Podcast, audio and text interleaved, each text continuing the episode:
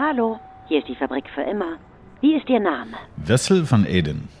Von welchem Unternehmen kommen Sie? Just dig it. Und was führt Sie zu uns? Ich möchte gerne zeigen, dass Nature-Based Solutions eine der größten Lösungen sein für Klimawandel. Okay, alles notiert. Die Besucherausweise liegen bereit. Sie können eintreten. Viel Spaß und Sinn. Das wünscht man sich bei uns so. Fabrik für immer. Der Podcast über eine regenerative Wirtschaft in Theorie und Praxis. Ja, hallo, der gut gelaunte Executive Hausmeister Schlieder hier wieder in der Fabrik für immer und ich begrüße euch zur 136. Episode und wieder mal versuche ich am Point of Erkenntnis, also in meinem Hausmeisterbüro zu verstehen, wie regeneratives Wirtschaften funktionieren kann. Vor der Tür steht, ihr habt es gerade in der Gegensprechanlage gehört, unser heutiger Gast Wessel van Eden und er sprach von Nature-Based Solutions. Also auf Deutsch naturbasierten Lösungen. Lösungen für was eigentlich? Naja, für Maßnahmen zur Anpassung an den Klimawandel. Und es wird sich dabei der Natur oder vielmehr der Evolution bedient. Also die Evolution auf diesem Planeten ist vermutlich schon ein paar Milliarden Jahre alt und Achtung, die Evolution hat sich immer weiterentwickelt. Das Ergebnis also, was wir hier so sind als Mensch, also mit bestenfalls zehn Fingern und zehn Zehen, zwei Beinen, einem Kopf auf dem Hals und vielen weiteren Merkmalen, ja, das ist das Ergebnis von Evolution. Ökosysteme sind das Ergebnis der Evolution. Sie sind wahre naturtechnische Wunderwerke. Sie fördern Artenvielfalt, also dementsprechend auch wir Menschen gedeihen in funktionierenden Ökosystemen. Sie binden Kohlenstoff und sehen darüber hinaus auch noch einfach gut aus. Wahre Green Technology, also wahre Green Tech, ist vielleicht eher ein Baum anstatt ein Elektromotor. Oder die Begrünung der Stadt oder vielleicht auch ein Loch. Wie bitte? Ein Loch? Ja, ein Loch. Grab es einfach und es kann ein Ökosystem entstehen. Just Dig It. Darum geht es in dieser Episode. Just Dig It ist eine in den Niederlanden gegründete Organisation, die Löcher buddelt, beziehungsweise es Menschen in Afrika ermöglicht, ihre eigenen Ökosysteme wiederherzustellen. Dafür werden tatsächlich Löcher gebuddelt, sogenannte Bunds, die in einer bestimmten Region in Afrika den wenigen Regen auffangen, speichern und Pflanzen zum Beispiel wachsen lassen. Was es damit alles auf sich hat, die Umsetzung, das Geschäftsmodell, die Wirkweise, das Marketing, alles haben wir in diese Inspirationsepisode gepackt. Viel Spaß und Sinn mit Just Dig It. Let's go!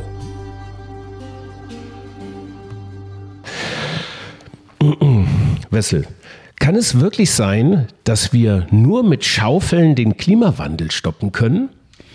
Ähm, Schaufeln hat, spielt eine, eine wichtige Rolle, aber ganz ehrlich, nicht nur mit Schaufeln, weil Schaufeln, ähm, das wird von Menschen gemacht, also die, wie die Menschen sich äh, dann da, danach mit dem Ökosystem verhalten, das ist am wichtigsten. Aber ja, mit Schaufeln kann man Riesengebiete wieder begrünen, ohne Bäume zu pflanzen, ohne etwas äh, wirklich äh, Hightech zu machen. Äh, Schaufeln ist eine der wichtigsten Lösungen, um dort Gebiete wieder grün zu machen. Ja. Und das macht ihr. Ihr habt schon einiges geschaufelt. Wie viele Löcher habt ihr schon geschaufelt oder schaufeln lassen? Ja, ähm, in, äh, wir sind aktiv in äh, Östafrika und in Kenia und Tansania haben wir bereits mehr als 200.000 Löcher gegraben. Aber ich muss dazu direkt sagen, das haben wir nicht selber gemacht. Das wird alles gemacht von diesen Local Communities, die da auf diesem Land leben, damit es auch sustainable ist, dass die die Ownership haben von diesen Interventions. Dazu kommen wir gleich. Aber lass mal ganz kurz nochmal auf die Löcher eingehen. Also was genau passiert eigentlich, wenn ich schaufel? Das sind halbkreisgroße Löcher, ziemlich groß, fünf Meter.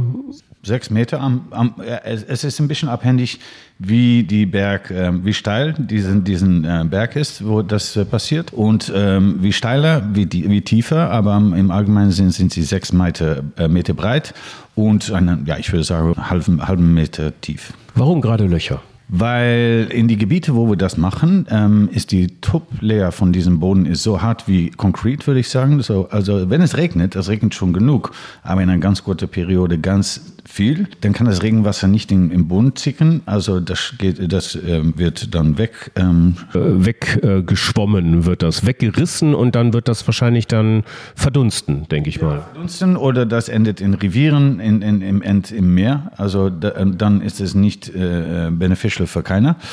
Und durch diese halb äh, Monate zu, zu, zu ähm, schaufeln, kann das Wasser wieder den Boden entzickern. Dann sind, gibt es in dem Boden noch ähm, bestimmte äh, Saaten und ähm, dann, dann wird das eigentlich, wenn das Regenwasser wieder dabei kommt, wird alles innerhalb von einem Jahr eigentlich wieder grün. Also so ein Boden hat quasi unter der, unter der Surface, unter der Erdoberfläche, hat der immer noch genug Samen, auch wenn es da zwei Jahre jetzt nicht regnen würde? Ja, es geht darum, dass es dieses Gebiete, wo wir arbeiten, sind in die letzte, sag mal, 50, 60 Jahre. Vorher war sie noch grün das ist die Periode. Wenn das länger gedauert hat, dann, dann müssen wir da vielleicht welche Sachen äh, zufügen an den Boden. Aber in 90 Prozent der Fälle ähm, braucht man das überhaupt nicht zu machen. Und gibt es das eigentlich noch, ist es nur Wasser, Untergrund zickern und die Natur macht die Rest der Rest, was die Natur macht, ähm, es wächst wieder was. So, also es wächst aus dem Wasser heraus wachsen Pflanzen, aus denen entstehen dann Büsche, später Bäume und es bilden sich mit einem gewissen Abstand gewisse Ökosysteme. In welchem Abstand buddelt ihr die Löcher, damit die dann später zusammenwachsen? Ja, das ist auch wieder abhängig von das Gebiet, welche Boden, äh, Bodentype es, es gibt, aber im Allgemeinen sind, würde ich sagen, so drei, vier Meter auseinander. Und das bedeutet, dass also von einem Wasserloch aus das ähm, quasi es anfängt zu, zu wachsen und, ähm, und dann spreaden die so übereinander dann und dann wird alles grün. Ja, das ist die Idee, dass es eigentlich das Grundwasser wieder angefüllt wird und dass das damit wie nicht nur in den, genau do, dort, wo wir geschaufelt haben, sondern in das ganze Ökosystem wird die Vegetation wieder zurückkommen, weil es so viel mehr Wasser im Ökosystem gibt. Was genau passiert da jetzt mit der Natur? Du sagst, das geht dann, die Natur macht den Rest. Also die Evolution macht den Rest zwei Milliarden Jahre Evolution auf diesem Planeten. Die, die weiß schon, was sie macht, diese Evolution. Geht das wirklich automatisch dann? Ja, solange die Leute, also zum Beispiel, wir arbeiten mit Maasai-Communities, die haben viele Tiere, ähm, Kühe, äh, Goats und so weiter. Also das ist sehr wichtig, dass sie die ersten Momente nach den Begrünungen nicht direkt mit tausenden Kühe oder andere Tiere wieder grasen. Also da, da habe ich wieder am Anfang auch gesagt, die menschliche Aspekt ist oft die schwierigste, was es auch in andere Sachen im Leben gibt. Also ähm, Begrünung ist kein Rocket Science, das ist eigentlich ganz einfach, braucht man nur ein bisschen zu schaufeln, Wasser Untergrund zu bringen. Danach geht es darum, dass die Local Communities auch wirklich verstehen, was die Benefits für sie im langeren Ziel sind und nicht nur denken am Morgen und ja, noch ein paar Tieren dabei nehmen, damit es wieder alles degradieren wird. Welchem Zeitraum wächst denn sowas dann zu, idealerweise? Also ist das, dauert das fünf Jahre, ein Monat? Also was sind eure Erfahrungswerte da? Naja, eigentlich, wir schaufeln direkt vor dem Regensaison, also direkt danach sieht man schon äh, die Impact, aber natürlich, das Vorteil ist, es ist ein One-Off-Intervention. Also wenn, wenn die Regen kommt, dann wird es grün, im Trogensaison wird es wieder ein bisschen brauner, aber trotzdem, wenn die Vegetation noch da ist, kann beim nächsten Regen-Event ähm, äh, das Wasser wieder zickern. Also ich würde sagen, innerhalb Zeit von drei bis fünf Jahren ist ein Ökosystem wieder komplett, wie sie war. Ähm, und irgendwann wird ein kleines Loch ein größeres Ökosystem, weil viele Löcher sich quasi connecten und es wird eine größere Fläche, ein immer größeres Ökosystem und das hat dann ein eigenes Mikroklima sozusagen. Also das induziert wiederum selbst auch wieder Rainfalls, Regen und so weiter und so fort, oder? Ja, stimmt, stimmt. Äh, interessant ist, dass 50 Prozent der Regen auf unserer Welt ist, ist solche Regen. Also die Hälfte kommt von äh, Verdampfung aus, die, äh, aus das Meer, aber die Hälfte ist, äh, äh, ja, äh, kommt vom Vegetation aus, ähm, sozusagen. Also die Hälfte von diesen Regen wird kreiert von Vegetation aus. Evapotranspiration heißt das auf, auf Englisch. Und ähm, ja, wie mehr Grün, wie mehr gleichmäßigere Regen man bekommt, wie mehr Regen man bekommt, weil wenn, wenn es ganz heiß ist und trocken, dann kommt die, die, die Wolken, die kommen aus das Meer, und dann, wenn es sehr heiß ist, dann geht es sehr schnell hoch und dann fällt das Regen sehr, sehr schnell, bam. Und wenn man das mehr, wenn das mehr Grün gibt, dann hat sie mehr die Zeit, so gleichmäßig über ein größeres Gebiet auszuregen. Nicht so ganz intens, als es nur diesen heißen, trockenen Boden gibt. Und deswegen wird damit auch wieder diesen, ja, Zyklus äh, äh, gekickstart sozusagen. Ja. Der Zyklus gekickstart. Schönes Wort. Ist aber nicht nur alles, was ihr macht, sondern äh, es geht auch vielmehr darum, das Gebiet später zu pflegen und zu äh, beobachten, wie sich ähm, die Natur quasi dann auch weiter verhält und auch weiter in dem Bereich unterstützen. Also ihr pflanzt keine Bäume, ihr schneidet Bäume. Ja. Wir haben eigentlich drei äh, allgemeine Techniken. Wir sind angefangen, wir heißen Just Dig It, also mit Schaufeln, davon sind wir bekannt. Aber eigentlich, wenn du mich fragst, welche Technik siehst du, hast die meiste Impact gegen die minste Kosten, dann würde ich sagen, ist das Tree Covery oder Kisiki Hai, wie es auf Swahili heißt, oder auf Englisch Farmer Managed Natural Regeneration, aber das kann man schon wieder vergessen. Ich finde das eine totale Wissenschaftsname, die keiner resoniert. Also Tree Covery, eigentlich äh, einfach gesagt, äh, Millionen, vielleicht Milliarden Baum werden ähm, gekappt, aber die Hälfte der Bäume ist unter dem Grund, also die Wurzelstruktur kann immer noch bei das Grundwasser.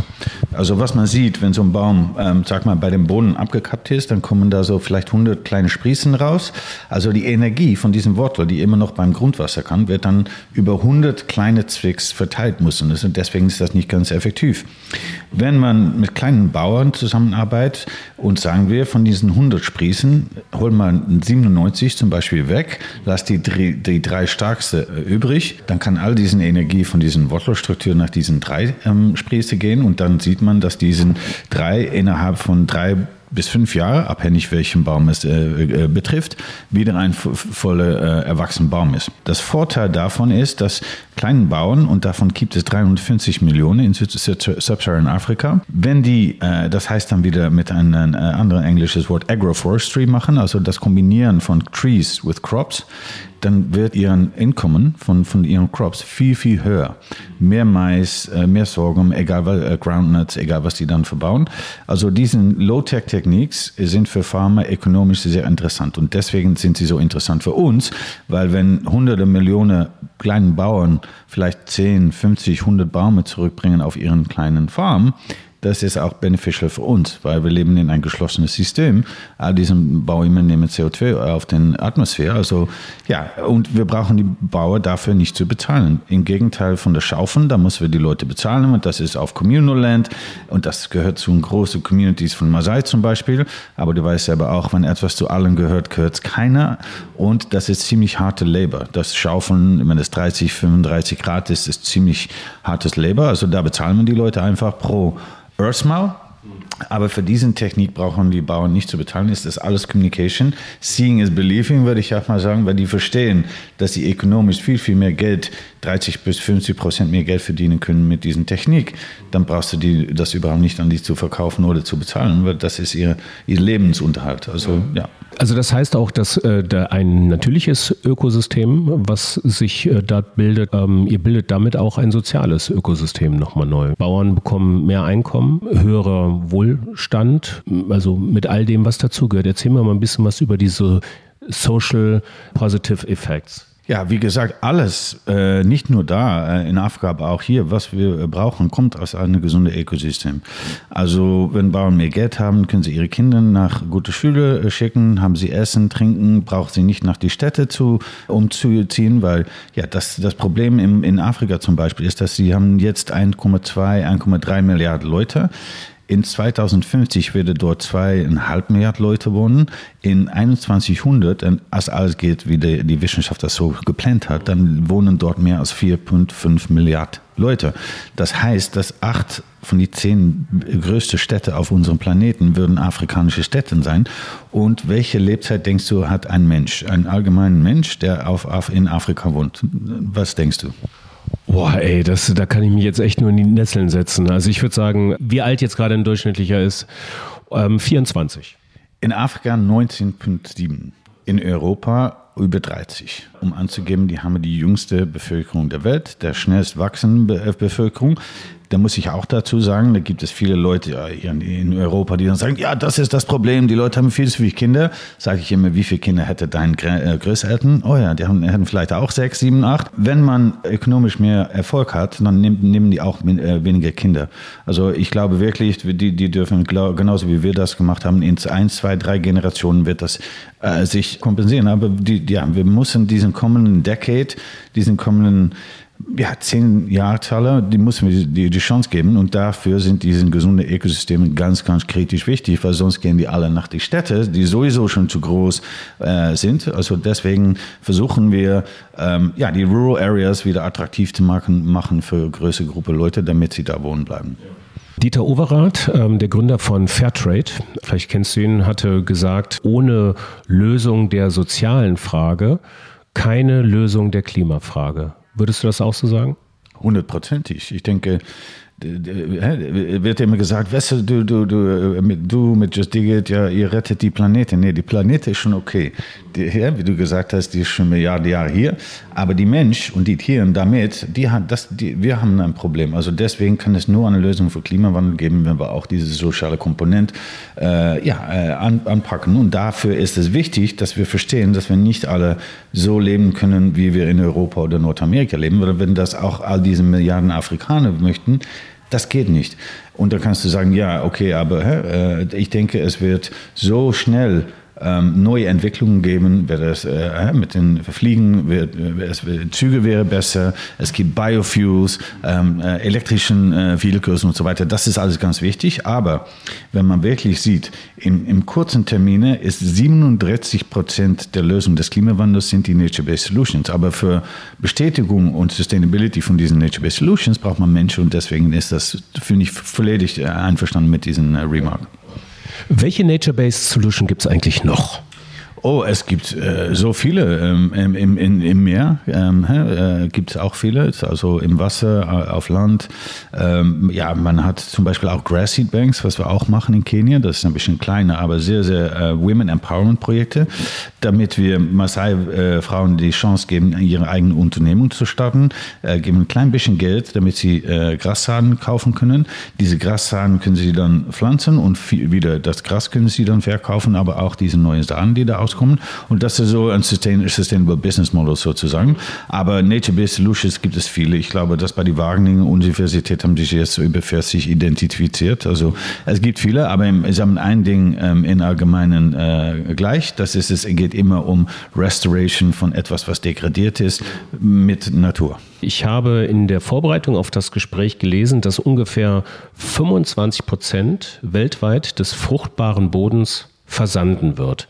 Die schnellst wachsende Wüste ist die Wüste Gobi in der Mongolei und in China. Und jetzt auch in Afrika gibt es ja ganz viel. Also sagen wir die, die, die Sahara natürlich und ihr seid im südlichen Sahara-Bereich, in der Sahelzone, glaube ich, eher aktiv. Aber ich frage mich, habe mich gefragt, wo fängt man da eigentlich an? Also schon geografisch. Das ist ja überall und nirgendwo eigentlich, oder? Naja, es ist wichtig zu sagen, dass äh, Deserts sind wichtig. Also wir sind nicht äh, vornehmen, die Gobi Desert oder die Sahara Desert zu begrünen. Das geht nicht, aber das muss auch nicht nicht, die sind ganz wichtig für gesunde Ökosysteme, aber es sind so all diese ähm, Grenzgebiete von diesen Dells, die, die, die ziehen immer weiter. Zum Beispiel gibt es jetzt das größte Restoration Initiative, heißt der Great Green Wall. Die sind angefangen in der Sahel Region zu versuchen, Süd von den Sahara einen Green Wall zu bauen mit Vegetation, damit sie die, diesen ja, äh, größer werdende Sahara ähm, äh, stoppen können. Aber geografisch kann man das überall machen. Ähm, wie gesagt, Gobi, China, ähm, äh, jetzt in India, äh, 60 Grad Nordamerika Riesentrockenproblem. Ich selbst in, in Amazon äh, im Moment mit diesem unserem größten Freund Bolsonaro. Ich habe eben gerade gelesen, dass das, das der, wir haben zwei größere Lungen in unserer Welt. Das sind natürlich die Amazon und die Congo Rainforest. Das sind die größte.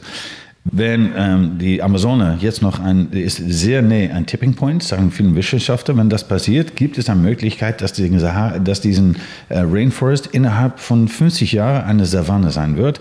Und wenn das passiert, haben wir wirklich, wirklich ein Problem. Und dann kommt noch so viel mehr CO2 im äh, Atmosphäre, dass wir ja, und das auch, das Meer wird heißer, dann wird das Eis wird schmelzen. In das Eis gibt es viel Methan. Methan ist noch viel äh, schlimmer als äh, CO2. Also wir müssen diesen Tipping Points, diesen kritischen Tipping Points, müssen wir vor sein. Das ist das Wichtigste. Und ja, wir haben eine positiv lösungsgerichte äh, äh, Geschichte, aber trotzdem ist es auch wichtig zu sagen, wir haben nicht viel Zeit mehr. Also ja, es kann noch, aber das, deswegen sagen wir aus Just It aus, jetzt ist der Decade of Doing. Es, es, wir haben nicht mehr zehn Jahre, noch eine UN-Konferenz, noch ein bisschen weiter reden. Oh, aber China macht nichts. Ja, vielleicht macht Nordamerika. Wenn, äh, wenn Trump wieder zurückkommt im White House, haben wir ein größtes Problem. Jetzt mit Biden das wieder zurück in das Paris Agreement und so weiter, da geht es schon ziemlich na, besser als vorher. Aber wirklich, wir haben als Menschheit sehr wenig Zeit. Es kann noch, wir können das noch lösen. Wir können auch, wir brauchen nicht allen äh, äh vegan zu worden äh, und niemals zu fliegen. Das glaube ich nicht. Das wäre besser sein, natürlich. Ich glaube aber, das können wir nicht als Menschen. Ich denke, wir müssen jetzt anfangen mit diesen Low-Tech Solutions, Nature-Based Solutions, 37 Prozent. Und das ist nicht nur der Klimawandel, das ist Essen, das ist Wasser, das ist ähm, Biodiversität nicht zu vergessen. Größte Biodiversitätskrise, nicht nur in Europa im Moment, aber überall. Und ähm, äh, alles äh, äh, sorgt auch dafür, dass Leute, die jetzt gezwungen werden, äh, irgendwo anders zu wohnen, äh, dort bleiben können, wo sie am liebsten wohnen. Und ich denke, das sind so ein paar der größten Challenges, die wir als Menschheit haben. Und ja, dass die Lösung so alt und einfach sein kann, leben wir in einer Zeit, wo jede Lösung muss Hightech und kompliziert und Blockchain-based sein sozusagen. Und eigentlich sind die besten Lösungen sind sehr Low-Tech. Dennoch, die größten Bewegungen fangen ja auch erstmal klein an. So und ähm jetzt, warum jetzt gerade, ihr seid in Tansania, äh, in äh, Kenia äh, auch aktiv, ähm, warum jetzt gerade da und äh, wie hat das da damals in diesen Ländern angefangen? Wir sind in Kenia angefangen. Unsere Gründer, äh, Peter Westerfeld, das war ein Holländer, aber der ist geboren und gezogen in Tansania. Der sprach auch die, die, die, die lokale Sprache, Swahili und Kimasai. Ähm, und sein Vater, ist eine interessante Geschichte, die war verantwortlich für die EU, für die größte äh, Destruction von Naturforests, äh, für Seisel und äh, ähm, ja, Rope äh, Productions. Und er hat als Kind, ist er aufgewachsen, jeden Tag hat er nach der Schule gewandert, dann hat er mehr, mehr Forest weggehen sehen. Und das hat ihm sehr wehgetan. Er, wusste nicht, er, er, hat gespürt, das ist nicht gut, aber was kann ich tun?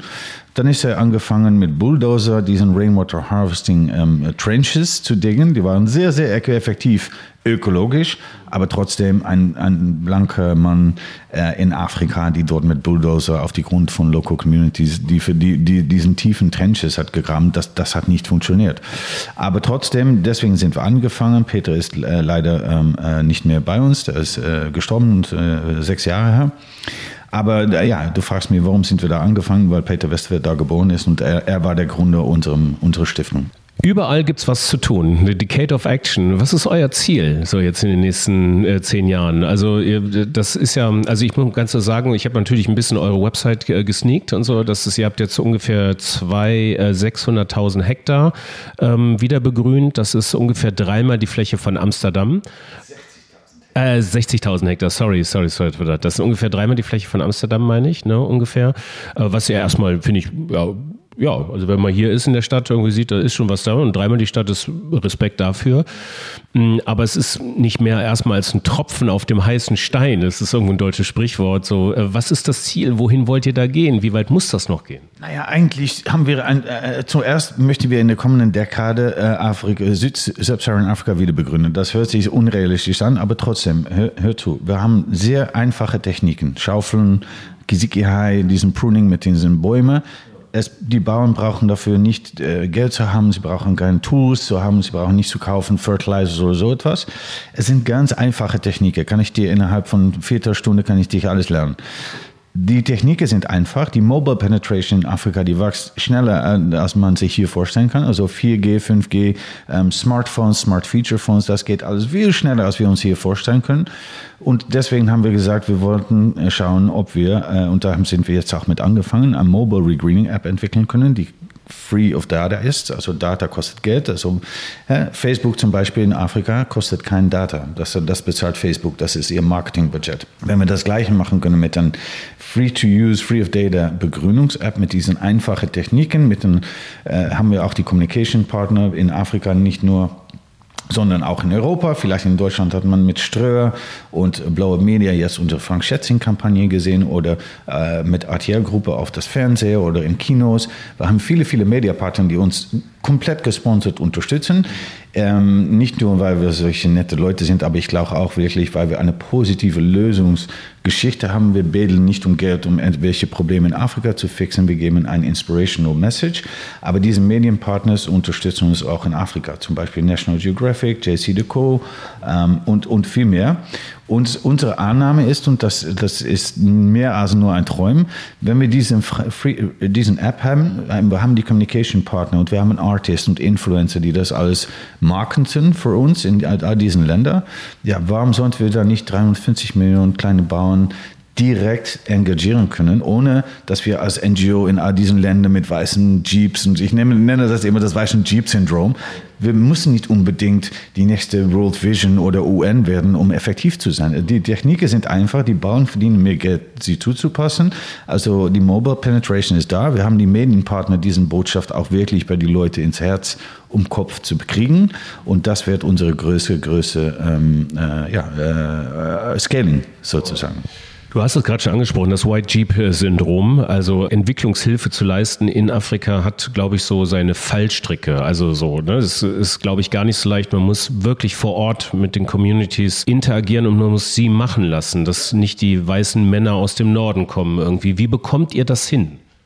Ja, eigentlich durch die, die lokale Communities, wir unterstützen sie. Äh, wir kontrollieren sie nicht. Natürlich kontrollieren wir die, die Impact, aber im Ende, wenn die es nicht ownen, sozusagen, dann wird es niemals lange Zeit äh, dauern. Äh, also ja, wir haben in den vorigen äh, 100 Jahren haben wir mit die besten Intentions alles falsch gemacht, was wir falsch machen können. Ne? Weiße Männer aus Amsterdam oder Köln oder Berlin, die nach Afrika gefahren sind mit Lösungen, die wir da in Europa äh, entwickelt haben, die total nicht relevant sind für Leute. Ich nehme immer das Wasserhol-Klischee. Also wir gehen dahin mit die beste Entwicklung. Ja, die Leute haben kein Wasser, die müssen 30 Kilometer laufen, um Wasser zu holen. Das ist schrecklich. Lass uns da mit unserer technischen Kenntnis ein, ein Wasserputz schlagen. Aber dann gehen wir dahin, dann machen wir das alles selber. Die Leute dort, die stehen da, die gucken das an und sagen, was ist das? Okay, die ersten zwei Wochen holen sie dort Wasser, bis das Ding nicht mehr funktioniert oder egal was passiert.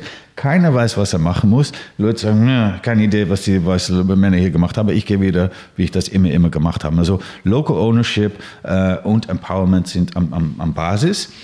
Und ich denke auch, ähm, das Wichtigste ist, dass wenn die Leute äh, ja auch ökonomisch incentivized sind, nicht nur abhängig sind vom Geld aus Westen, aber dass wir sehr, ähm, selbst lernen, mehr Geld zu verdienen mit dieser Technik, das ist immer noch für alle Menschen weltweit die beste Sustainability Phase, weil dann braucht man das nicht zu kontrollieren.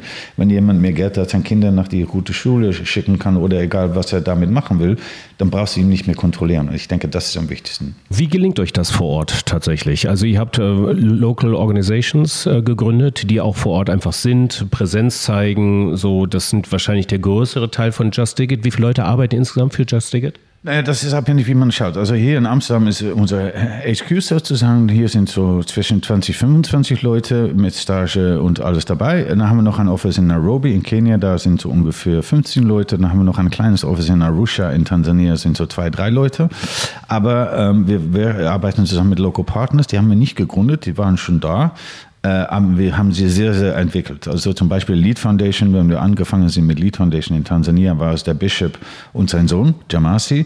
Und jetzt arbeiten dort 35, 40 Leute, äh, alles finanziert von Just Digit aus, äh, das meiste auf jeden Fall. Aber trotzdem, wir sind nicht, äh, die heißen nicht Just Digit, weil die waren schon da, die waren schon gegründet, die waren schon mit Nature-Based Solutions dran, aber sehr klein. Also wir helfen die mit finanzieller Unterstützung, mit Wissenschaft, wie soll man mehr effektive äh, Projekte organisieren, mit Funding und mit Communications. Und das ist äh, ja zusammen wirklich auf ja, äh, Equality Basis arbeiten wir zusammen mit diesen Local Partners. In Kenia machen wir das mit Masai Wilderness Conservation Trust und African Conservation Center, ähm, Big Life, Sorala. Es gibt noch viel, viel mehr.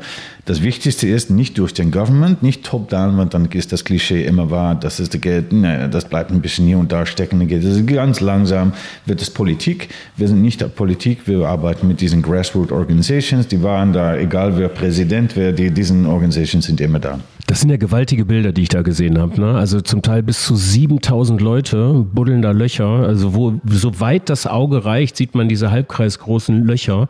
Das ist schon also richtiger Impact, den man da ähm, anstellt. Gibt es da so auch Word of Mouth ähm, Spreading irgendwie? Es gibt jetzt viele äh, äh, Tribes, die dasselbe machen. Oft nicht ganz gut. die haben etwas gesehen und gehen einfach schaufeln. Und auch mit, das schönste Vorspiel ist vielleicht mit diesem Tree Covery, Kisikehai. Das ist angefangen in Niger. In, ähm, äh, ist eine schöne Geschichte, die Ursprung davon. In 1980 war da ein UN-Programm, dass die Bauern eine äh, Sache ähm, äh, äh, Weed bekommen haben, wenn sie ihre Bäume stehen lassen. Aber wie ich, jedes UN-Programm, das hat aufgehört und dann, ja, jeder war weggegangen. Ähm, und dann zehn Jahre später waren welche Leute von der Universität von Kopenhagen, die haben mit einem Satellite-Data ähm, äh, vergleichen. Die haben gesagt, was ist da denn passiert? Überall gibt es weniger Bäume, aber hier in Niger gibt es hunderte Millionen mehr Bäume. Wie kann das denn sein? Welche NGO ist da dran? Keiner. Wie kann das sein? Sind sie da hingegangen und haben sie entdeckt, dass eben, äh, obwohl das UN-Programm aufgehört hat, diesen Farms hatten entdeckt, dass sie mit diesen Bäumen viel mehr Crop Yields hatten. Also die brauchen, die brauchen nicht mehr diesen, diesen Weed äh, Reward sozusagen. Und das hat sich vom Word of Mouth durch ganz Niger äh, verspreitet. Und das ist, wenn das selbst ohne Unterstützung für welche Communication, NGO und so weiter schon hunderte Millionen äh, Bäume zurückbringen kann mit diesen Bauern, die das alles aneinander durcherzählen, musst du dir vorstellen, was passieren kann, wenn wir das ein klein bisschen unterstützen mit Communication, mit ein bisschen Finanzierung und so weiter. Also ja, da, da, das finde ich eine der schönsten Geschichten. Ich habe eigentlich in jedem Podcast immer so eine kurze KPI-Abfrage. Und jetzt seid ihr ein NGO, aber ich stelle einfach mal die gleichen Fragen. Mal gucken, was da so rauskommt. Der Umsatz äh, Revenue 2021? Puh, ich denke äh, 6 Millionen. Ich, ich habe das nicht äh, total scharf. Muss, ich, muss ich mal kurz nachschauen. Ist auch nicht weiter wild, aber so eine Vorstellung davon zu bekommen. Mitarbeitende insgesamt? Insgesamt äh, äh, nochmal abhängig, wie man schaut. Wenn man all diesen Local Organizations mitnimmt, vielleicht so 100. Äh, wenn man nur äh, schaut nach wirklich die Stiftung Just Digit in Nairobi, Arusha und Amsterdam, würde ich sagen so 40. Welche nachhaltiger KPI, welche Which Sustainable KPI wäre hier sehr wichtig in dieser Auflistung jetzt? Quadratmeter begrünt, äh, Bäume restauriert, Wasser am Boden gesickert, Leute bee positiv beeinflusst und Carbon ähm, gesickert im äh, Vegetation. Und das sind auch die KPIs, die ihr optimiert? Ja, sind es. Das unterscheidet dann NGO vom Wirtschaftsunternehmen tatsächlich und es ist äh, super, super charmant. Das Ganze kostet ja auch erstmal eine ganze Stange Geld. Ne? Sechs Millionen. Ähm, was sind eure ähm, Spendenziele jetzt für die nächsten zehn, zehn Jahre? Also was könnt ihr euch da vorstellen? Mach mal kurz so den Kopf auf und die Tasche. Was geht da noch? Naja, das Schönste ist eigentlich, wie ich erklärt habe, mit diesem Mobile Regreening App. Wir haben jetzt eine Million bekommen von der Dodge Postcode Lottery. Das ist einer der größten Charity Donors im Welt. Die geben für ja, ein paar hundert Millionen per, pro Jahr weg. Haben eine Million bekommen für diese Entwicklung von diesen App. Äh, und ich denke, wir brauchen nicht jedes Jahr 6 Millionen, 12 Millionen, 24. Das braucht man nicht eigentlich glauben wir, dass wenn die Mediapartner mitmachen, vielleicht brauchen wir drei, vier, fünf Millionen, um das Ganze zu entwickeln in alle Sprachen, mit ja, ein bisschen Unterstützung für Helpdesk und so weiter. Aber viel, viel mehr brauchen wir nicht, um diesen App zu lancieren. Äh, natürlich werden wir da auch welche Lessons haben. Das geht natürlich immer nicht, wie man das auf Papier plant. Aber ich glaube, glaube wirklich, dass Restoration äh, braucht nicht unbedingt sehr viel Geld zu kosten. Es, es, wir müssen nur das Modell von diesem Charity-Modell anders sehen, nützen. Zehn Jahre her könnte man das auch nicht machen. Gab es keine Mobile Phones, gab es auch nicht. Auch noch wichtig zu sagen, wenn wir angefangen sind, zehn Jahre her, war der Satellit war ein Pixel zehn Quadratmeter. Jetzt mit dem neuen Satellit ist ein Pixel ist 50 Zentimeter. Also wir brauchen überhaupt nicht mehr unbedingt in jedes Dorf um begrünt. Wenn wir ein Foto haben mit GPS-Locations und wir haben dann einmal pro Jahr so ein Satellite-Picture, braucht man überhaupt nicht mehr dorthin gehen. Also das ganze Modell wird, äh, ändert sich und wir versuchen mit Just wirklich da die Innovators zu sein, das äh, kosteneffektiver zu machen und nicht als Ziel unsere Organisation zu wechseln, sondern die Begründung zu wechseln. Und wir, unser Ziel ist eigentlich, unsere Organisation muss so klein als möglich bleiben. Also gerade diese Compensation Business Models, also es gibt ganz, ganz viele mittlerweile und das sind richtige Business Models und ihr macht ja Compensation äh, at large scale. Also so, so, könnte man es ja auch sehen als Business Model, oder? Ja, ähm, das Schwere ist mit äh, Carbon, äh, die Carbon-Preise geht jetzt äh, im Gegenstand zu, zu Bitcoin geht er jetzt wirklich durch through, the roof sozusagen. Vorher war es noch nicht möglich. Dann war, war diesen Carbon Credits waren immer eine große Strecke Wald. Dann stellen wir ein, äh, ein Heck darum und dann verkaufen wir diesen diesen Carbon Credits, weil das war legal, das äh, einfachste zu machen. Unseres Modell mit all diesen Millionen kleinen Bauern ist schwieriger, weil, weil äh, offiziell äh, muss man dann ein, äh, Lawyer äh, entwickeltes Kontrakt mit jedem von diesen kleinen Bauern. Man kann sich vorstellen, dass in rural Tansania es nicht so einfach ist, das auf jede ähm, äh, Farmer zuzupassen. Aber es gibt auch da viele Entwicklungen, weil jede Company jetzt Net Zero pledged, suchen die alle neue Carbon Credits. Also jetzt sind wir im Gespräch mit zum Beispiel Vera und Gold Standard und Red Plus. Die haben uns alle engagiert, gesagt, okay, Just Dig It, ihr habt ein riesen Carbon-Potenzial für Offsetting, für Compensation Menschen aber ich habe noch nicht diesen technische Legalities. Äh, wir, vielleicht können wir mit investieren, das, das für euch möglich zu machen, Blockchain-based oder Mobile Phone-based. Also ja, ich sehe sicher, dass in der Zukunft diesen Farmers bezahlt werden können für ihren Karma Credits, aber da sind wir im Moment noch nicht. Ja, und wir haben schon zusammen, zum Beispiel mit Tony Schoklones, ich weiß nicht, ob ihr das habt in Deutschland. Ja. Hatten wir auch schon in der Fabrik tatsächlich. Ja, naja, die, die machen ihren Karma Credits mit Just Dig Die wissen, das sind keine offizielle Carbon Credits, die man auch äh, verhandeln kann, sondern wir haben Independent Verification, also wir haben eine, eine, dritte Partei, die geht nach Afrika, die macht da so in diesen ähm, Measurings für uns, die rapportiert das nach uns und nach Tonys. Das rapportiert Tonys in ihrem Jahresrapport und das, das reicht für sie. Die, die schauen mehr nach das Ökosystem im breiteren Sinn, nicht nur nach diesen Carbon Credits, weil Carbon Credits sind auch ein merkwürdiger Trade, weil in China, China kann man die kaufen für 4 Euro. Harvard hat ein Studium gehabt, die hat gesagt, muss mehr als 400 Dollar sein. Ich weiß, dass zum Beispiel die größten Ölcompanies wie Shell, die jetzt schon rechnen mit 150 Euro pro Tonne äh, Carbon. Das, die, die rechnen damit, das ist es im Moment noch nicht, aber schau mir die Grafik an, wie das geht mit diesem Carbon Price. Die geht wirklich, das explodiert. Und ähm, ja, ich finde von alles davon, ich finde es gut, dass diesen Corporates alles Net Zero machen, aber trotzdem, ich finde am wichtigsten, dass, wenn sie das machen, dass es nicht nur schöne Greenwashing PR für diesen Corporates ist, sondern dass diesen kleinen Bauern wirklich eine gute Preise bekommen, um ihre Bäume zu protecten sozusagen.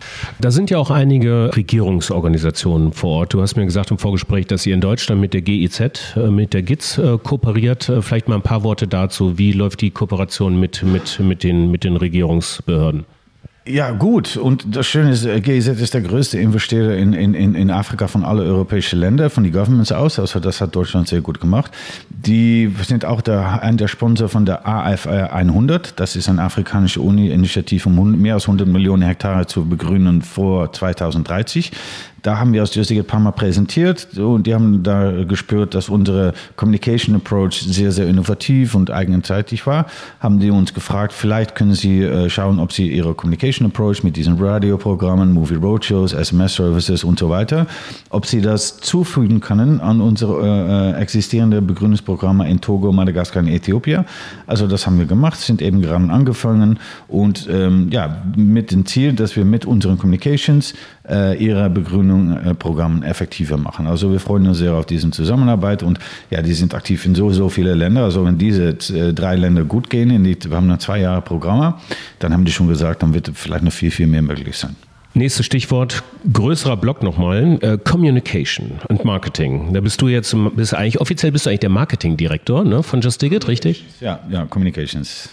Alright, okay. In der Fabrik ist also Kommunikation bei uns auch tatsächlich immer groß geschrieben. Also das interessiert mich selbst als Storyteller mehr oder weniger auch immer sehr, wie eigentlich, wie eigentlich Stories aufbereitet werden, erzählt werden. Aus eurer Erfahrung, was wirkt mehr? Schlechte Stories oder gute Stories? Utopien oder Dystopien? Utopien immer. Ähm, ja, vom Klimawandel aus bitte. Alle haben Inconvenient Truth oder Before the Floods oder Before they Pass Away gesehen. Und was passiert, wenn man nur Doom und Gloom heißt das dann auf Englisch? Leute, die, die nehmen das nicht mehr auf. Das ist zu viel. Was kann ich noch tun? Was willst du von mir? Ich, ich fühle mich ganz äh, traurig und gültig, aber was kann ich tun? Also immer lösungsgerichte, positive Geschichte. Es braucht nicht nur unbedingt eine Utopie zu sein, sondern sehr konkreten Low-Tech, positive Geschichten, ähm, ja, die funktionieren viel, viel, viel besser. Und wie gesagt, deswegen glaube ich auch, dass all diese Medienpartner mit uns mitarbeiten, weil wir nicht an dummen Glooms wieder, oh, schau mal, diesen Zebra, die stirbt hier, komm, gib uns Geld, dann geben wir diesen Leute oder diese Tiere retten. Nein, wir sagen nur, schau mal, wir begrünen Afrika Afrika, dig in, mach mit. Das ist positiv. Wir fragen nichts. Du kannst selber entscheiden. Wir glauben, die Leute sind intelligent genug, selber zu entscheiden, ob sie etwas unterstützen möchten oder nicht. Natürlich freuen wir uns, wenn die das machen, aber das ist nicht unser allgemeines Ziel. Das primäre Ziel von unserer Communications ist in Afrika Begrünung, die Farmers inspirieren, aktivieren, Begrünung zu realisieren. Und in die Reste der Welt Positivität, Hoffnung und Inspiration, dass Lösungen noch da sind, dass wir nicht alles Doom und Gloom und verloren sind. Äh, Communications auf zwei Seiten. Zum einen auf Pharma-Seite, vor Ort da erstmal anzudocken. Ich habe jetzt ähm, Filme gesehen, dass ihr mit Locals halt äh, ähm, arbeitet. Die kommen mit dem Jeep vorgefahren, spannen eine Filmleinwand aus und ihr zeigt einfach einen Film, oder? Ist das so einfach? Ja, naja, so einfach. Man muss schon mit, äh, die, die Leute im Dorf müssen wissen, dass du kommst. Du kannst nicht einfach ein Dorf entfahren mit deinem Jeep und dann einen Film ausspannen. Nee, aber wie gesagt, weil die Technik so einfach ist, weil die Bauern ähm, mehr Geld verdienen durch diese Technik, ist Communication ist die ist essentiell. Ist nicht nur so ein Ding am Seite für uns als NGO, das ist at the core of what we do, würde ich sagen. Also mit Film, mit Radioprogrammen, mit SMS-Services, mit Murals, mit TV-Ads, mit Influencer-Marketing, alles in diesem Bereich nutzen wir nicht nur hier, aber sondern speziell auch in Afrika, damit wir so viel möglich Bauer und äh, Leute da erreichen und inspirieren, dass sie mit ganz einfachen Sachen ihr Leben so viel verbessern können. Also ihr habt ein YouTube-Video eröffnet, die Highlights 2021. Ihr habt ein neues Office in Nairobi geöffnet. Ihr habt 55.800 Wasserstellen gegraben. Ihr habt neue Grassamenbänke angelegt. Ihr habt circa drei Millionen Bäume in 2021 regeneriert. Mehrere neue Gegenden erschlossen. Über 180.000 Bäuerinnen und Bauern trainiert. Positive externe Effekte für Hunderttausende von Menschen. So, das ist das. Aber was ihr in der Kommunikation gemacht habt, und du hast es gerade schon anklingen lassen, das fand ich irgendwie echt spannend. Radioshows, SMS-Services. Ihr habt eine Film-Roadshow gehabt, ihr baut Apps, ihr habt, macht im Influencer-Marketing, ihr fahrt Kampagnen, ihr habt neuen Markenauftritt, diese Logo, Website, Dokumentation gedreht, was ich ja sehr spannend finde. Was, äh, was sind deine Erfahrungen mit Dokumentation eigentlich? Äh, wir haben eine Dokumentation gemacht mit NetGeo Africa, weil, äh, wie gesagt, die Afrikanische Uni ist das einzige, Afrika ist das einzige Kontinent in unserer Welt, das wirklich ein äh, Pledge hat gemacht, mehr als 100 Millionen Hektar zu begründen vor 2030. Das ist super ambitious, aber keiner weiß davon. Das ist so eine Conference-Idee, was von Politicians aus geplätscht ist. Und da haben wir gesagt, ja, aber das sollen die Leute wissen die, die müssen stolz sein, dass Afrika da die Lead nimmt. Die wird zeigt, dass es kann. Also das war ein Dokumente, äh, Dokumentäre, der heißt The Grand African Greener. Man kann es auch noch schauen auf YouTube von Net, Net Geo Africa. Ja, die war 23 Minuten. Aber ich glaube, dass wenn es wirklich eine gute Dokumentäre ist, dann will die Leute das schauen. Dasselbe haben wir mit Deutsche Welle gemacht. Die sind nach Tansania gefahren, haben da eine Dokumentation gemacht von, ich denke, 15 Minuten über unsere Projekte dort. Auch noch zu schauen, mehr als zwei Millionen äh, angeschaut, auf Englisch und auf Deutsch verfügbar. Äh, und wir machen auch mit Influencers äh, sehr, sehr kurze, 10 äh, Sekunden TikTok-Videos, also alles dazwischen eigentlich. Welche Reichweite generiert ihr da so im Jahr mit? Reichweite aus wie viele Personen? Ja, genau. Also Kontakte jetzt, Video-Views zum Beispiel oder Engagement Rates. Habt ihr das mal gemessen? Ja, Video-Views ist, wir haben so viele Plattformen. Ich würde sagen, zum Beispiel auf äh, unsere letzte TikTok-Post hat mehr als 2,3 Millionen Views gehabt und 400.000 Likes. Das, das war ein, ein Achievement sozusagen. Wir haben, ich denke, jetzt ähm, 29.000 Folger äh, auf Instagram, äh, TikTok, äh, Facebook, äh, zusammen vielleicht ja, so 70, 80.000. Äh, viele Leute sind äh, subscribed äh, auf unsere Newsletter. Mm, ja, es, es wächst sehr schnell, äh, auch weil wir glauben, dass wir eine so positive Botschaft haben. Das ist genau, was die Leute suchen im Moment. Wie macht ihr denn B2B-Kommunikation? Eigentlich nicht. Das ist das Wichtige. Wir glauben, dass einfach durch zu sagen, was wir machen, ähm, das ist auch interessant für äh, Geschäfte. Also wir haben nicht so, wir haben einen Business Development Manager, aber ich würde sagen, wir haben nicht so Golden Proposals und uh, die sind scheiße, ehrlich gesagt. Wir glauben einfach, äh, sieh mal, was wir machen.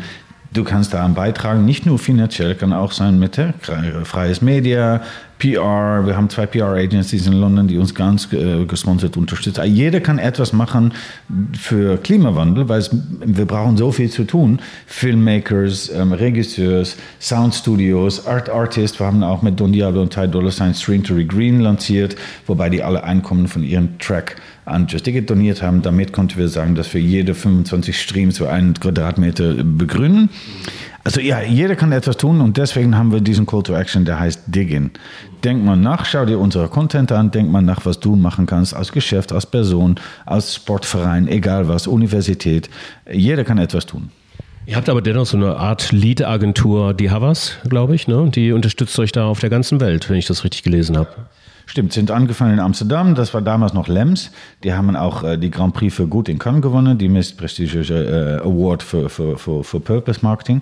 Und die haben dann gesagt, ja, schön, dass wir hier in Amsterdam so ein Independent Agency haben. Eigentlich möchten wir gerne ein, ein internationale äh, Impact machen können. Das können wir nicht, das Independent Agency. Sind suchen gegangen, nach welches Netzwerk hat auch diesen Purpose High äh, am Agenda und sind dann bei Havas ausgekommen und haben sich verkauft an Havas. Das war das Beste, was äh, Just Digit jemals passieren könnte. In ins, äh, wir hatten nicht nur einen Freund in Amsterdam, auf, äh, auf einmal hatten wir Freunde in all diesen Ländern, ich glaube 130 Länder im Welt. Und hat der CEO, äh, Yannick Bolloré, der, der Gründer, hat ein E-Mail geschickt, das würde ich nie mehr vergessen. These guys need your help to save the planet. Dot. Nothing else. Und da, ja, ab, von diesem Moment ab haben wir in Deutschland äh, zusammengearbeitet, wir sehr, sehr effektiv mit Havas zusammen ähm, aber auch in ganz Afrika, in viele, viele afrikanische Länder, in Belgien, äh, Frankreich fangen wir jetzt an. Und eine gute Vorspiel ist in Deutschland. Just Digit ist naja, nicht super bekannt, aber wir haben kein Staff-Member in Deutschland, keiner. Es gibt kein Just Digit in Deutschland. Und das Schöne ist, das macht alles Hafas für uns. Also die machen die Medien und äh, Negotiations, die entwickeln die Kampagne. Äh, ja, das ist so ein wertvoller Impact. Und ich denke, es, es gibt keine NGO, die kann sagen, dass sie ein bisschen bekannt sein, dass sie nationale Kampagnen haben mit Thomas D. von Fanta 4, mit Frank Schätzing, all diese Medien gesponsert haben, ohne eine Person auf dem Payroll zu haben. Also da, deswegen glaube ich auch wirklich in diesen Approach, weil jeder kann tun, was er gut macht und wir brauchen das alles zusammen zu tun. Die UN wird nicht die Welt retten, das würden die Companies und die Menschen. Da gibt es die, das Geld, da gibt es die Intelligenz und wenn die die Wille und die, die, die, die, die, die Ziel haben, wirklich etwas zu machen, da können wir wirklich das Unterschied machen. Also ihr als ja, Engagement Experts sozusagen, nimm mir doch mal Nimm mir doch mal so die drei wichtigsten Faktoren, um Menschen zu aktivieren. Mach es klein, mach es nicht so ganz groß. Like, äh, Menschen fühlen sich äh, individuell nicht verantwortlich für was Donald Trump oder Putin oder äh, ja, dann, dann denkst du ja, okay, das sind the powers that be sozusagen. Mach es persönlich. Du kannst das machen. Ich denke, das ist sehr wichtig. Ja, wie gesagt, gut produziertes Content, äh, ähm, Positivität, und ich würde auch sagen, schau mal nach all diesen unterschiedlichen Plattformen. Man kann nicht nur ein Message so über YouTube, TikTok, Facebook, LinkedIn. Man muss wirklich für jede Zielgruppe eine unterschiedliche äh, Format und Tone of Voice und Message haben. Ich denke, das ist am wichtigsten. Und ähm, ja, ich denke, äh, Purpose Partnerships, also äh, Shared Value, äh, ein paar englische Terme zu sagen. Keiner kann alleine äh, die Welt retten, sozusagen. Das können wir nur zusammen. Also sorg dafür, dass du auch wirklich etwas zu bieten hast an die Leute, ob das Corporate sind, Menschen, Ambassadors, Artists, um wirklich zusammen etwas zu tun, damit es nicht nur ist, oh ja, wir tun etwas für Just Dig It. Nein, ich bin Just Dig It. Das ist am wichtigsten, dass die wirklich eine Familiegefühl haben, dass wir wirklich Unterteil sind von diesem Regreen Revolution. Menschen sozusagen. Das SDG 17, eigentlich mittlerweile mein Lieblings-SDG, muss man sagen. Das ist wirklich eigentlich ein schönes SDG. Ja, ja absolut. Ähm, was sind denn da die Herausforderungen? Also ich sag mal, Thema ähm, Transparenz, Thema Greenwashing ist ein großes Thema, in der, gerade in der Kommunikation. Wenn ich ein Geschäftsmodell habe, was noch nicht kongruent ist zu dem, was ich irgendwie so kommuniziere oder auch umgekehrt, welche Erfahrungen habt ihr damit gemacht? Wie sehr kann man aufpassen? Muss man aufpassen? Wie schnell kann man das Rad überdrehen eigentlich? Naja, das ist eine sehr interessante Frage. Und ich kann nur sagen, von eigener Erfahrung aus, äh, hör, hör, mal zu, wenn du nur mit diesen total transparenten, guten, ethischen Companies zusammenarbeiten kannst, kannst du eigentlich nur mit Patagonia zusammenarbeiten und die brauchen uns nicht. Also wir glauben wirklich, jeder muss die Wende machen, sozusagen. Wir haben Geld geboten gekriegt von Shell, 15 Millionen haben Nein gesagt, natürlich, weil das können wir ethisch, ja. Wenn die 15 Milliarden gesagt haben, würde ich auch mit dir reden, wirklich. Weil dann tut, tut es weh sozusagen. 15 Millionen ist nichts für die. Was ist für euch der Reservation Price? Ab wann tut es weh? Die gibt es nicht. Also wenn es dann eine kleine, kleine äh, äh, Startup gibt, womit wir mit viele, viele zusammenarbeiten, die sagen, ja, wir haben noch nie viel Geld, aber wir wollen so, so äh, etwas tun, fantastisch, das machen wir gerne. Wir schauen immer, ähm, ist das eine authentike, glaubwürdige äh, Ambition? Und da kann man nicht sagen, äh, Paket A fängt an bei 5000 oder 100.000. So etwas gibt es nicht. Wir schauen an, wer ist der Mensch, der gegenüber uns sitzt, was macht er, welche Geschichte erzählt er und wie glaubwürdig finden wir diesen Motivation darunter. Ist es so, ja, wir müssen auch echt was machen für Klimawandel, weil jeder macht es und das, das sieht gut aus für uns, dann machen wir es nicht. Ist das wirklich jemand, der sagt, ey, es ist schwer, wir machen jetzt noch nicht alles gut, aber trotzdem, wir verstehen, wir müssen das machen, hilft uns, diesen Wende zu machen? Natürlich dann machen wir mit. Wie könnte denn jetzt aus Unternehmenssicht eine Kooperation mit euch aussehen? Mal so einen kurzen Call to Action. Was sucht ihr? Ähm, was sind coole Kooperationen? Worauf habt ihr Lust? Naja, wir suchen positive Consumer-Facing Brands, die wirklich äh, die Wende machen werden, um mehr sustainable zu sein. Und ähm, natürlich freuen wir uns, wenn da auch ein bisschen Geld mitkommt. Aber am, am wichtigsten so mit Havas zum Beispiel, die haben noch nie Geld gegeben, aber sondern haben sie Millionen, Millionen, Millionen investiert in, in, in Stunden, in Hour, in Passion, in Engagements. Also das sind eigentlich die wichtigsten Partnerships.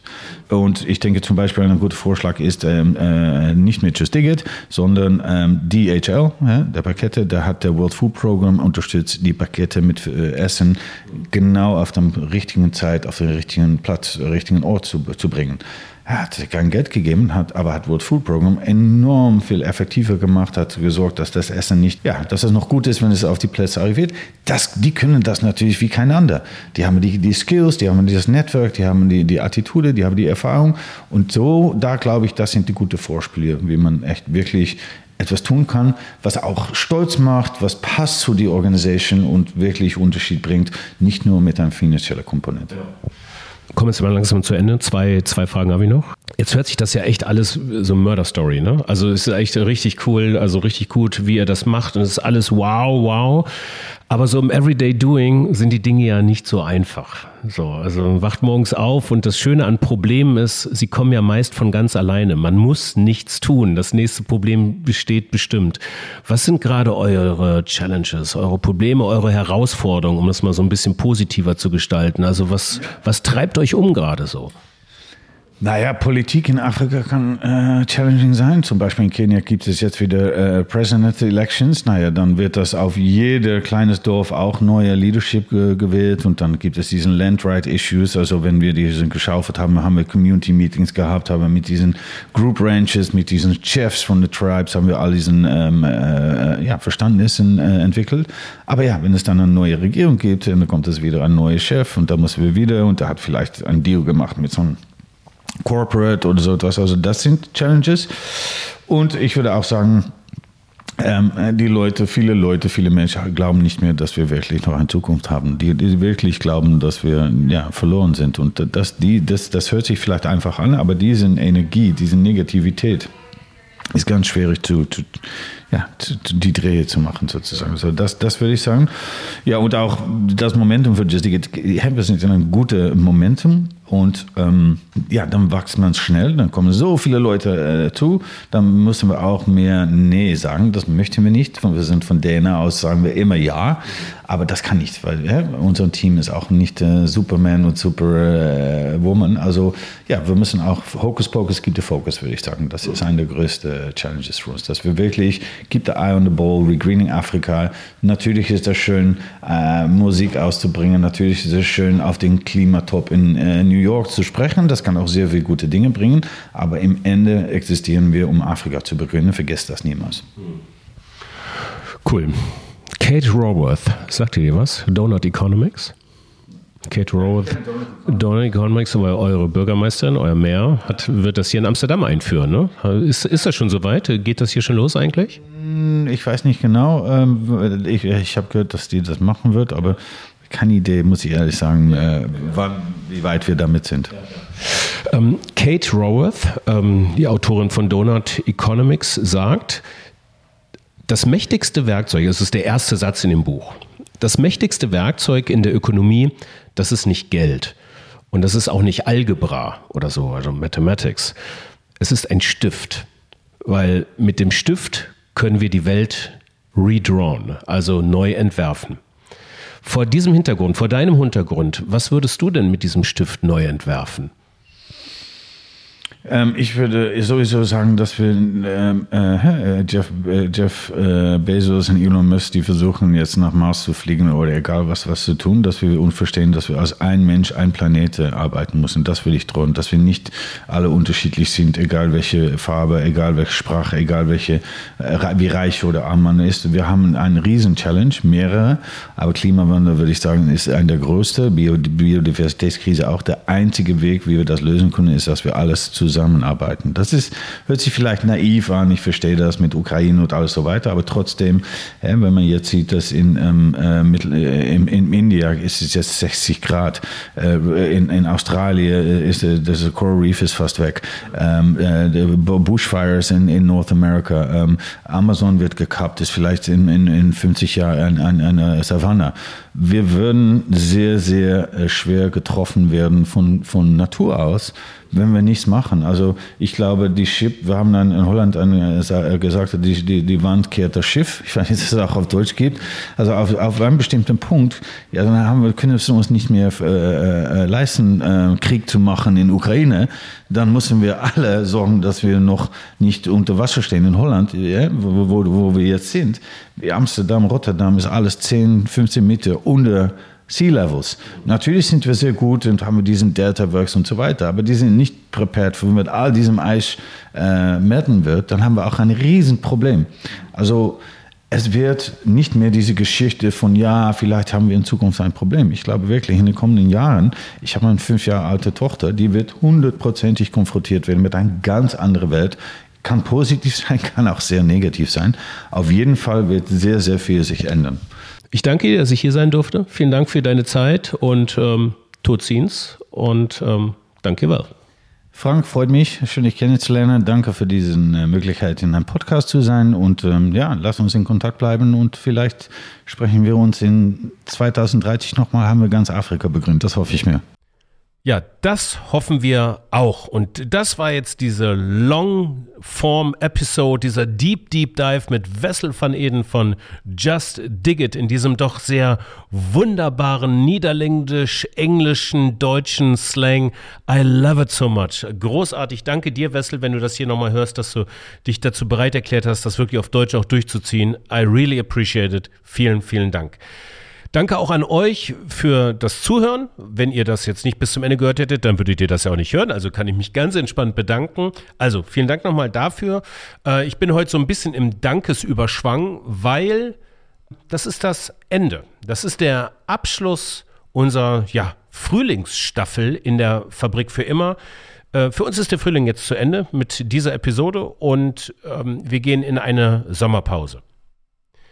Aber keine Angst, in dieser Sommerpause senden wir einfach weiter. Wir können ja nicht anders. Vielleicht so ein bisschen zwangsgestört, aber es war für uns mal sinnvoll, inhaltlich auch eine kleine Sommerpause zu machen und mal nicht nur über Nachhaltigkeit oder Regeneration zu sprechen, sondern wir wollten mal so ein bisschen die Fenster öffnen und die Türen öffnen, eine frische Inspirationsbrise mit anderen Thematiken reinlassen und mal so gucken, wie wir das auch in unser Daily Doing und unser nachhaltiges Business und unser nachhaltiges Storytelling übertragen können. Und wir haben uns gedacht, lass mal acht Episoden zum Thema Kunst und Wirtschaft machen. Der Trigger, das zu tun, ist der Start der Documenta gewesen, die jetzt zu dieser Tage in Kassel gestartet ist, alle fünf Jahre, eins der größten Kunstevents ja, der Welt vielleicht sogar. Und was für uns Anlass war, das Thema Kunst auf unsere Art und Weise zu erfahren.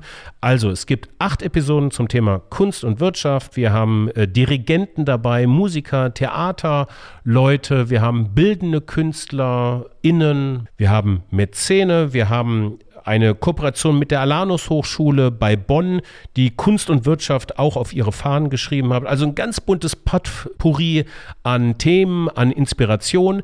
Jeden Sonntag acht Episoden hintereinander. Kunst und Wirtschaft in der Fabrik für immer.